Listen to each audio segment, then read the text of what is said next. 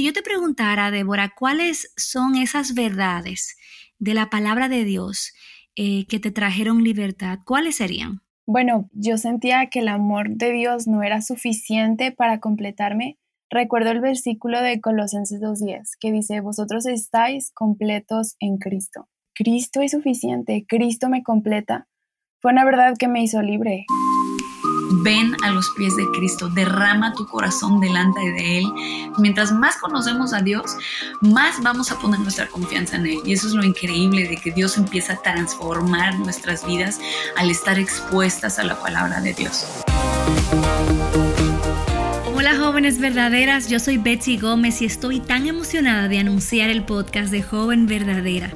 Con esto deseamos entregarte una enseñanza que te ayude a conectar tu fe con tu vida diaria. Es tan común ver a jóvenes que profesan fe en Cristo, pero que sus vidas no son coherentes con el Evangelio. Así que queremos ayudarte a aplicar tu fe en el día a día. Yo creo que muchas de nuestras luchas en general, el fondo de esas luchas es rebeldía contra Dios. Nuestro corazón vive en lucha por no someterse a Dios.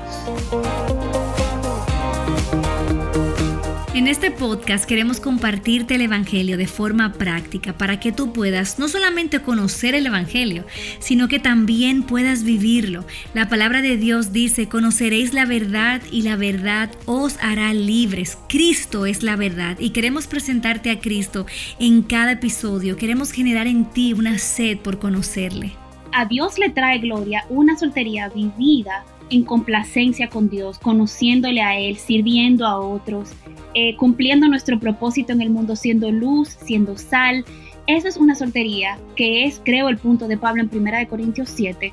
Una soltería bien vivida es la que glorifica a Dios. No solo vivir solteros, sino vivir solteros glorificando a Cristo. Yo entiendo que en un caso de, de un abuso sexual, Betsy, no es tan fácil decir yo te perdono, porque el daño es muy grande, no es como si alguien te roba tu lápiz labial favorito. No es ese tipo de, perdón el que estamos otorgando, sino que es más profundo. Y por esto es que nosotros necesitamos a, Cristo en este proceso de, de, que el Señor sane nuestro corazón. Es, Señor, ayúdame a entender el perdón que tú me has otorgado a mí. El perdón que me enseña que yo, no hay barreras intermediarias cuando yo me acerco a ti el perdón que me enseña que tú eres suficiente en cada circunstancia de mi vida para que yo entendiendo tu perdón pueda otorgar ese perdón a la persona que me ha agredido sexualmente.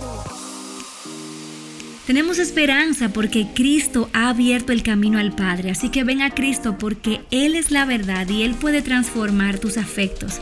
Él puede pasarte de muerte a vida, Él puede transformar tu corazón, Él puede darte un corazón con el deseo de someterse a su palabra en todos los aspectos de tu vida. Así que te esperamos todos los martes en la página Viva Nuestros Corazones o en cualquier plataforma de podcast que prefieras. No te lo pierdas.